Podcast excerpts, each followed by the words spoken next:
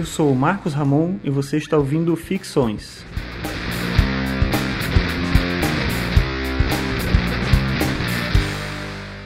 Esse é o episódio 35 e hoje eu vou falar sobre esporte.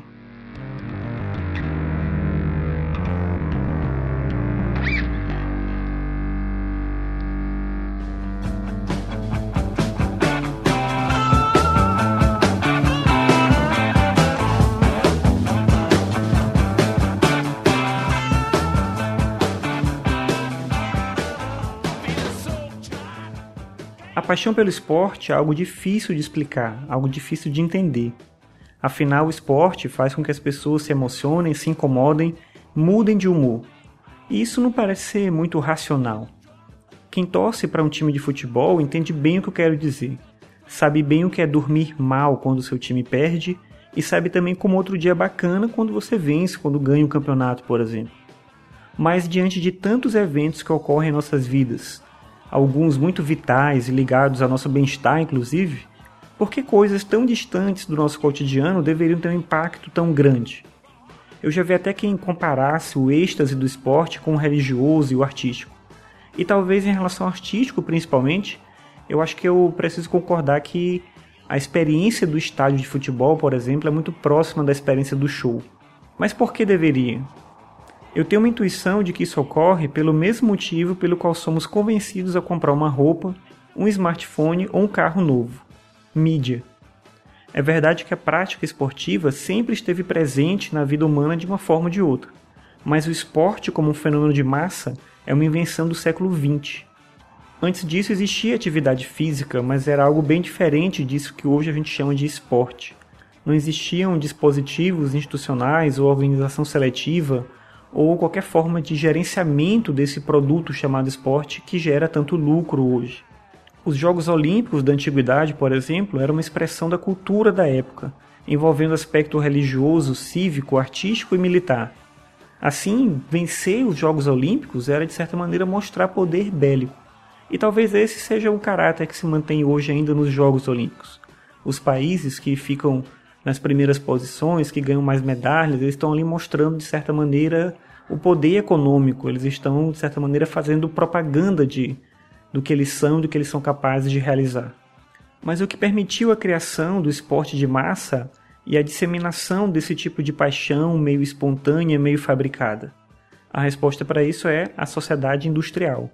Só no início do século XX surgem os estádios para as multidões, justamente porque a gente passa a ter cidades com centenas de milhares de pessoas amontoadas que procuram alguma forma de entretenimento.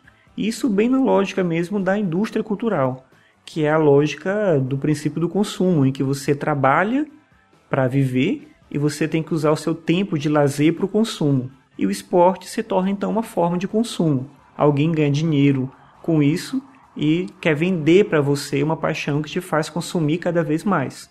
Desde a camisa do seu clube, até assistir o, o programa na televisão e cobrar por, pela propaganda naquele horário, levar as pessoas ao estádio, enfim, tudo que a gente sabe que envolve a prática esportiva.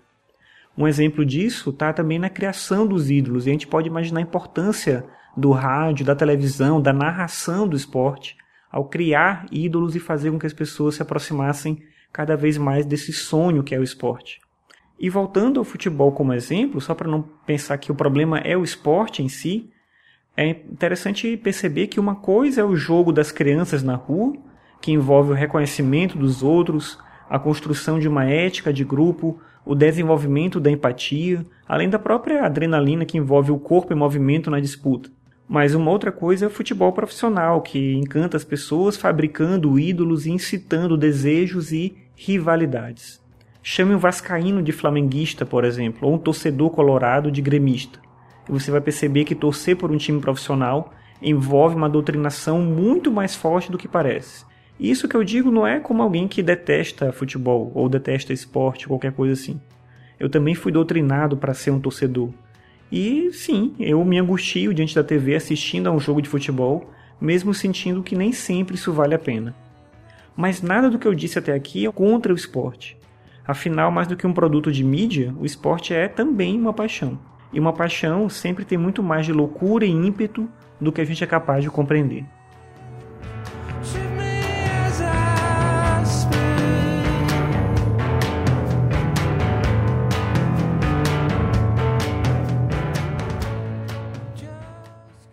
Obrigado por ouvir mais esse episódio. Esse foi o episódio 35 sobre esporte. Eu peço para você acessar lá o site www.marcosramon.net podcast. Além do Ficções, agora eu estou iniciando um novo podcast chamado Soma.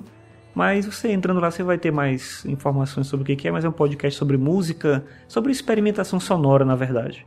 E eu peço que você entre lá no site se tiver interesse para ver a, como funciona esse novo podcast. Então é isso, muito obrigado aí pela audiência e até a próxima.